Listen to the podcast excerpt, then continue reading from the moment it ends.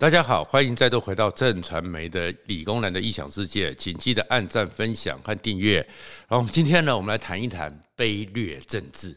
而卑劣政治呢，要谈一谈那个所让人家觉得很麻烦也很厌恶的侧翼，越搞越夸张。那为什么会谈这个话题呢？很多人一听就知道，就在讲 PTT 里面。在反串教训攻击所谓创造所谓中共认知作战，最后发现自导自演的林伟峰。那当然，林伟峰的事件其实很多人都很熟了。他到底怎么去反串，然后怎么被抓出来，然后他又曾经他的指导教授又曾经是现在很红的三加十一的范云，这些事情我们就不多讲，而是从这里面你就看到说，其实台湾呢，在整个文化里面就有一个媒体文化里面。有一个非常恶劣的卑劣政治，越演越状况多得多，而且呢，引起的麻烦越来越多。讲到麻烦是什么呢？其实啊，以前呢，我在当狱官的时候，在受训的时候，很多教官还有老将军都喜欢讲一个事情，他们是说希特勒啊，有一个百战百胜的大元帅，他曾经呢跟希特勒还有很多人，甚至后来呢也留下了一些记录，就讲说他认为哦。人呢，军人呢，或各种部队呢，又分成四种人。他用勤快、懒惰、聪明和愚蠢这这个做排列组合。如果又聪明但是很懒惰的人，最适合在统帅部里面做决策，因为他聪明，所以他能够判断情况；因为他懒惰，所以他一定会用最精、最精准的方式、最有效率的方式，然后达到目的、达到规划。而如果聪明又勤快的人，就到第一线去当带队官，因为他灵机应变。然后又勤快、身先士卒，所以他是最好的带队官。所以德国的那个攻无不胜的这个闪电部队最适合有这些人。那很多人呢，既懒惰又愚笨，那怎么办呢？阿兵哥最适合一个口令一个动作，所以呢，他们最适合就是基层部队听命令指挥。但是后面他讲了一段，如果碰到那种又笨。又勤快的人，他们是足以毁灭帝国的军队，就是指像林伟峰这些人，或者是先前的时候藻礁公投的时候，在中立被罢免的王浩宇，太勤快了，但是常常呢出手不精准，搞了很多事情只会造成反作用力。比如说目前为止呢，在面对整个疫情，面对整个缺水、缺电各种状况。五二零的情况之下，民进党的气势和形象都已经受到重大冲击。那这个时候呢，当然呢，开始有一个叫做类似以前叫三合一敌人。那现在呢，但是在蒋介石、蒋经国时代，就是说有人在故意。那现在叫做认知作战，都是阿公阿阴谋。在这个情况之下，结果呢，大家也就慢慢相信，因为我们本来就很讨厌共。说中共，我们就很厌恶中共的什么大外宣、大内宣。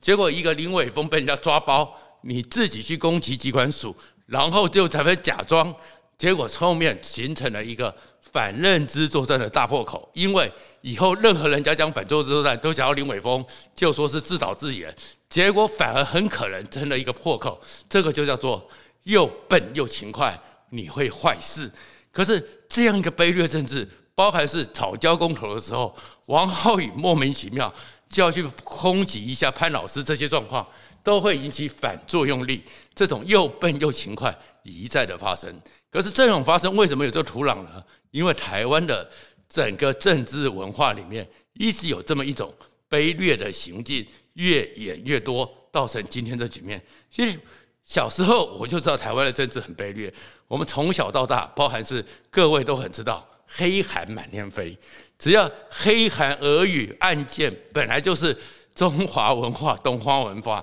里面的一部分，可是慢慢的呢，在选举里面，会在台湾的政治的攻防里面都成了一个特色。我记得很深的是，我大学的时候开始呢，台湾比较走向民主化，开始有基层选举，那个时候呢。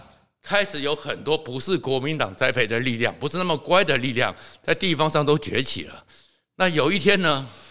晚上十点多，突然之间，在新竹县的某一个城镇，那个宣传车那时候只能用宣传车，那时候电视只有老三台，也广播也很少，宣传车大街小巷猛跑，为什么？是本来一个是非国民党提名挑战国民党很强的党外的一个女议女议员参选人，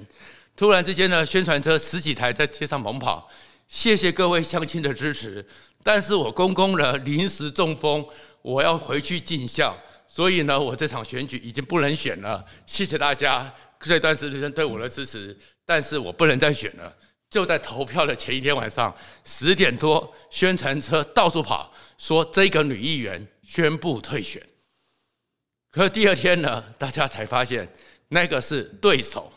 包了他自己的游览车，包了他自己的文宣车，小发财在大街小巷用他的名义到处帮他讲。可是当时电视台很少。当时所有的那个只有三台，没办法澄清，也没像现在有 Internet，这个人就败了。这个就是玩卑劣政治，甚至于还有一个呢，是在中台湾呢，民风比较保守。突然之间呢，到处流传一个比较强悍的女议员，她要选立法委员，她穿了一件比基尼，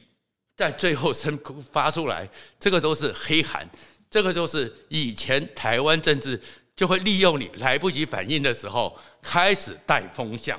然后当然这种带风向，我们还记得更多的就是美岛事件，先正后报，还有的宋楚瑜的下跪，都是在利用最后一晚的时候，在那个资讯很贫乏，但是很单纯的只有老三台的空间里面，第二天不断的强力放送，就会形成一个影响政治、改变最后大家情绪的一个状况。后面当然就还有了，就是。秦阳，如果大家还记得，乙支环安会在最后投票前突然被打，后来也发现是自导自演，但是都有吹票的效果。然后大家就发现说，诶，其实台湾呢，玩政治就是这样子，因为投票的最后一瞬间，在攻防的最后一瞬间就是情绪，所以呢，到了阿扁时代的时候，开始呢有很多侧翼就会出现。玩什么？大家还如果听过这个名词叫做非常观点，就是一些因为不适合用。党部的人不适合用其他的人就出来，所以呢，就有养外面的一批人，这些侧翼就开始放风向，做一些恶劣的指控，然后用光碟片，所以非常光碟事件、巧克力与马英九的故事，都是这种非常光碟，非常恶劣。好，玩到这边呢，慢慢的都好像最后国民党的金溥聪也开始发现说，这种攻防带风向是有用的，所以最后怎么办？金溥聪呢，就开始有一套面对陈水扁，从九八年一直到两千零八年，他的一套攻击手法就是剪掉任何一个政治人物，他要攻击政治人物曾经讲过的报纸头条、报纸的标题，然后就做成文宣。你曾经这样讲，你现在这样讲，其实台湾社会在这个政治攻防里面。都喜欢用这种带风向，但是这些都还是政治力量，我们也可以看到很明显的操作。而我们选罢法也会规定，以后就是任何的文宣，你必须注明是谁做的。好像这种搞黑函、搞风向中就没有。但是到了两二零一四年，整个情势又变了，因为 Internet，因为手机、智慧型手机的快速扩展，传统的媒体通路。已经不再那么的有影响力了，所以这个时候网络上开始成为了一个新的玩带风向的方法。然后第一个首当其冲的就是连胜文。二零一四年，连胜文呢，本来以为还是传统的拍个广告，想要去做他的竞选广告，但是呢，网络上就开始做梗图，一直玩，一直玩，一直玩，一直玩，一直玩，一直玩。这个风向一定，连胜文就垮了。然后再过来呢，哎。这个状况之后发现说，如果我透过更省钱，不需要用大规模制造，不需要用大成本，还要请导演来拍摄，只要适当的时机丢出一些话题，引领风向，就可以把整个讨论的议题对我有利。接下来就是终结，大家还记得终结有一段时间在刚开始施工的时候，突然在台中的时候，整个上面的桥板掉下来。还砸中了车子，那因为终结是北捷有去帮忙的，所以当时是有二十八个账号四组人马，立刻在 PTT 在网络社群里面开始把这个事情指责，是台中市的错，所以就全部的风向，当在第一个一小时之内，所有的开始转传风向一定之后，大家都攻击是台中市政府的错，逼得林佳龙出来道歉。可是后面呢，这所以在这个过程中，当风向一起的时候，公合约的关系，谁该负责监工，谁该负责处理，都已经谈不下去，然后就变成形成台湾的一个状况。然后再过来呢，就是校园里面我开始有就是带风向、带风向、带风向，所以很多人呢就在这带风向里面成了新的言论上的指导者，成了言论上的带风向，甚至可以因为这样子成为一个侧翼，然后呢得到他们很多突然而来的一个利益。可是侧翼的形成呢，在台湾的文化里面也是媒体堕落的一个开始。事实上呢，台湾的民媒体呢。为什么会走到说最后是像林伟峰这样的人都可以形成侧翼？然后当然民进党呢不会承认他跟他们有关，就好像国民党有一些侧翼，然后白狼那边有一些侧翼，他们都不会承认有关。但是为什么会走到这边呢？其实就跟台湾的媒体在这二十几年的堕落有关，因为台湾对立太明显了。就最早的时候呢，可慢慢的呢进入了媒体政治时代，大家发现说。带风向很重要，所以媒体呢开始要养一群人。传统过去我们当记者的时候，我们和政治人物的关系是紧张的，我们叫做一定要不打不相识。但是后面呢，到了二零零零年的时候，许多官员呢出来之后，喜欢把记者叫做自己人，所以开始把记者拉到旁边，成为他们自己的团队。然后这原因是什么？就是因为一九九九年那一场选举。媒体的走向开始变调了。当时的选举里面，大家开始因为拼得很凶，很凶之后就各为其主，所以在媒体圈里面，当时就知道那时候原来刚开始还不晓得陈水扁是可以串起，所以从九六年开始呢，报社为了要连宋之间，所以有一批人专门跑连战，然后他们讲专门讲连战的好话，有一批人呢。专门跑宋楚瑜，他们专门讲宋楚瑜好话，然后呢，媒体在这中间就好像同时并成，两边讨好，就可以维持他们的一个品牌，维持他们一个收视和贩卖。然后可是到了两千年败了以后，陈水扁那边，民进党也发现说，我也可以这样搞，所以政论节目开始起来，开始政论节目里面这批是蓝的，这批是绿的，二一零起来之后，然后最后汪笨湖台湾之声也就跟你对干。开始每个媒体从中立的那个面具都撕掉，我只要选到一个立场，我就一定的始终不对。然后等到民进党是拿到江山，国民党连战刚开始，连宋还在分裂的期间，这个时候呢，出现了叫做御饭团的一个现象，就是政论节目在两千年之后快速崛起，而且蓝绿对立。这个台是蓝的，这个台是绿的，这个蓝是蓝中偏绿，绿中偏蓝，越来越明确。那明确之后呢，开始呢，对于阅听众做性格的描述，怎么样在最精准的打击，成了一门学问。这门学问到什么程度？其实我那时候开始的时候，听过好几个当时的前辈主持人，他们每天在看收视率，他们还得出了一个逻辑，什么逻辑呢？晚上八点。到八点四十分，哪些人已经下班回家？可能是计程车司机，可能是比较底底层的女工、劳工。所以回到家之后呢，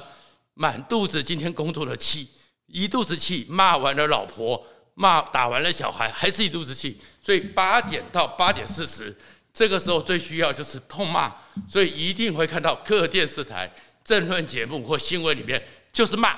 我没有道理，就是骂，然后骂得很爽，然后一定呢会找一个，比如说绿的电视台就会找一个蓝的，然后蓝的看起来就让人很讨厌，然后就是这个就是泛蓝的样子，就这么可恶，就专门去让他挨骂，然后蓝的电视台也会找个绿的专门来骂他，然后这样骂得很爽。可是九八点四十到九点半之间，第二批大概是中产阶级，比较是中低阶的经理人，下了班回到家洗完澡。想躺下来看一天新闻，所以这个时候政论节目又会重新再来一次先前的议题，但是这时候转的是比较的温和，比较的是把今天发生什么事，包含讲话的人就会是比较是一些看起来比较有优雅，这样的一个情况。然后九点半到十点，一直到后边十二点，又要换一批人，因为这个时候能够来回到家看电视人是哪群人呢？他们是大概是医生、工程师、教授，回到家十点了，九点多洗完澡坐下来，所以这个时候你会看到一些好像是。像沈大佬啊，像这种温和女性，像以前的宪红，开始让他们讲话，因为他们可能就娓娓道来，有条有理，抓的是总观众。所以台湾这个时候言论上已经就变成完全是锁定我目前想锁定什么对象、什么目标开始。然后这样玩完之后，怎么样让这种力量？你都是电视台主导你吗？所以就开始出现了御饭团现象。一些所谓的名嘴，所谓的这通告，比如说就是几个主持人就开始固定的每天下午，他们呢就会在一家咖啡厅或一个固定的招待所喝下午茶。那他们就是，既然你会又做这样一个决定，不如我们自己自力更生。所以比如说有一群泛蓝的，他们在这个当时新入的官邸就会聚在那边，然后呢大家呼应今天有什么新闻，我们应该怎么讲。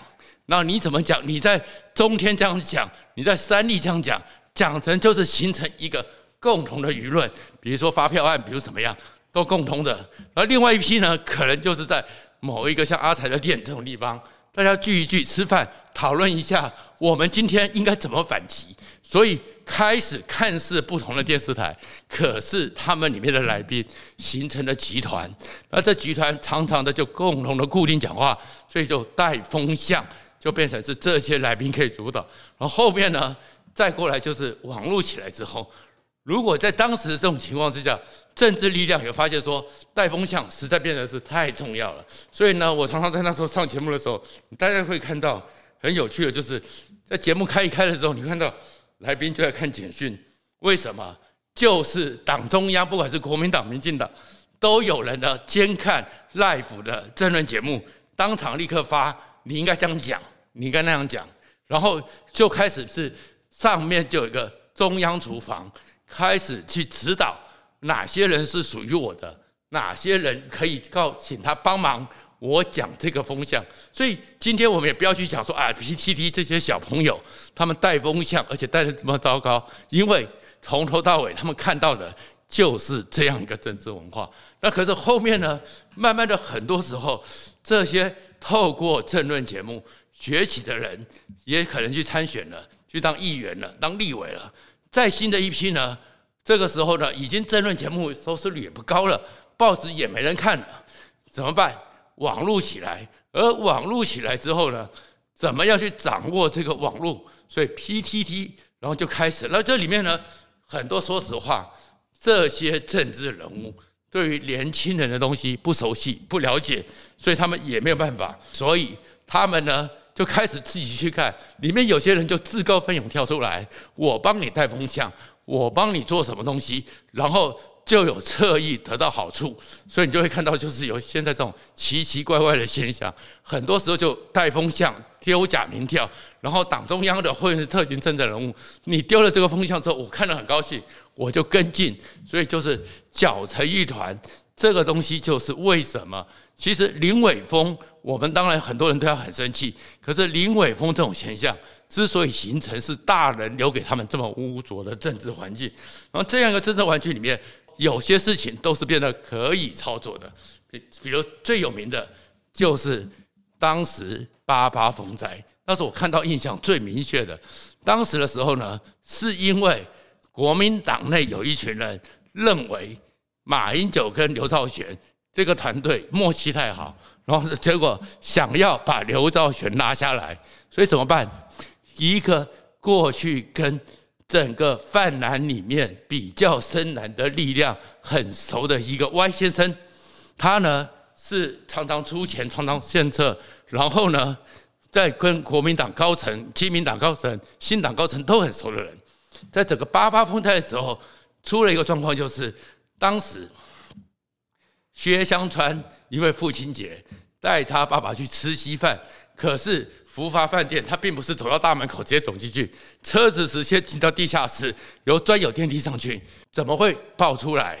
这样一个被保护的行政院秘书长行程怎么会出来？因为就是有人跟那个警官队搞熟了，知道整个薛湘川的行程，所以当天他还特别就到地下停车场，同个时间确认谢昌川带着爸爸去吃稀饭，然后呢，也是掌握了警官队，警官队之后呢，去找知道刘兆玄。打电话给他常常去理发的那个家庭理发师，说：“哎，你要关了吗？但是我太久没理发，待会过去。”刘兆全去理发的时候，那个歪先生还特别去确认一下刘兆全那一天有去理发，然后这个时候再去找国民党内，因为对于马英九很不满意，帮他打下江山，就是没被马英九善待的人，说：“你看马英九用的刘兆玄，用的薛湘川，就是这样子。”透过他们去带风向，在电视节目里面由蓝军来爆蓝军的料，一下子整个风潮全起，马英九的政权，马英九的整个声望就在八八风灾全垮。这个东西都是因为这群人知道台湾的媒体呢，已经开始不是过去的时候在一点一点的爬书去找新闻、找材料去做调查采访，而是像美国的雷根总统最喜欢讲的是被喂养的。其实新闻最大麻烦是什么？因为跑新闻真的很累，跑新闻真的很辛苦。你要在千丝万缕之中理出头绪。所以雷根的公关顾问就曾经讲过：你与其让他们到处去爬书，找到你难以应付的事情，不如你用调羹喂养。所以整个今天会有这种侧翼。会有这种又笨又愉快的人，包含是刘兆玄的这个被拉下来的礼法，还有薛萧端的，都是因为有很多人知道，我只要愿意喂养，有人就会愿意靠过来。所以其实没有被喂养者，就没有这种又笨又愉快、又笨又勤快的这种侧翼。可是这种状况造成了台湾就是从此之后，你在公共议题空间里面，你看不到任何的明确的讨论，看不到真正的辩论。只有话题而没有议题，最后呢，很多小朋友就可以透过这个快速的窜起，成为梗图部队，成为当了一个什么旁边的人，再也没有好好讨论公共议题的空间。这个就是为什么德国元帅讲说，放任这种人下去，一个帝国就会被他们毁灭。好，谢谢大家。